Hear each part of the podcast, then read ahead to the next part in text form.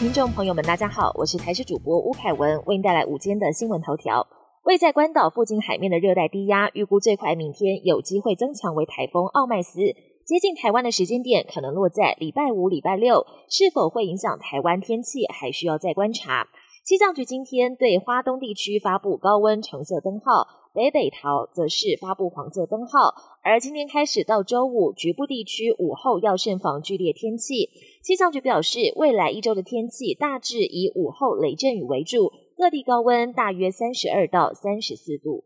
高端疫苗即将开打，同样是国产疫苗，联雅生技则是没有通过紧急使用授权 EUA。面对这样的结果，不少专家都说不意外，但为联雅感到可惜，因为这回食药署定出来的审查标准只有看中和抗体，没有把 T 细胞反应考虑进去。联雅生技也打算向食药署提出申诉，提议改用 Delta 变种病毒做测试，重新判定审查结果。至于在印度的三期临床试验是否要执行，联雅则说还要再评估。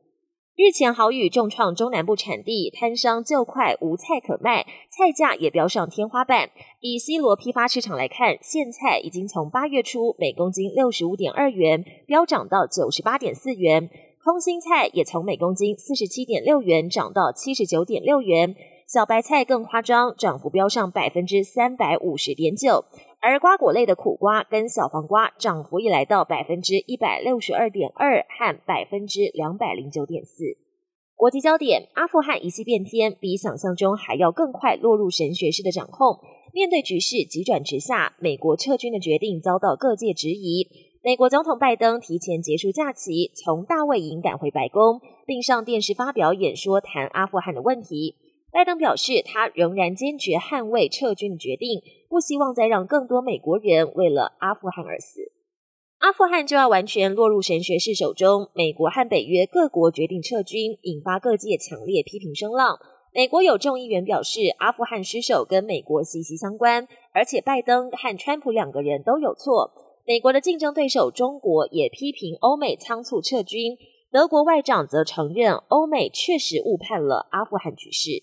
泰国一连两天出现反政府示威，约两百名示威者星期一要往政府办公大楼前进。不过，镇暴警察严阵以待，并发射水炮和催泪瓦斯，试图驱散群众。这是连续第二天曼谷街头出现反政府示威。星期天有上千辆汽车和摩托车在曼谷市区集结，示威团体打算以塞爆交通要道的策略，企图逼迫总理帕拉育下台。本节新闻由台视新闻制作，感谢您的收听。更多内容请锁定台视各节新闻与台视新闻 YouTube 频道。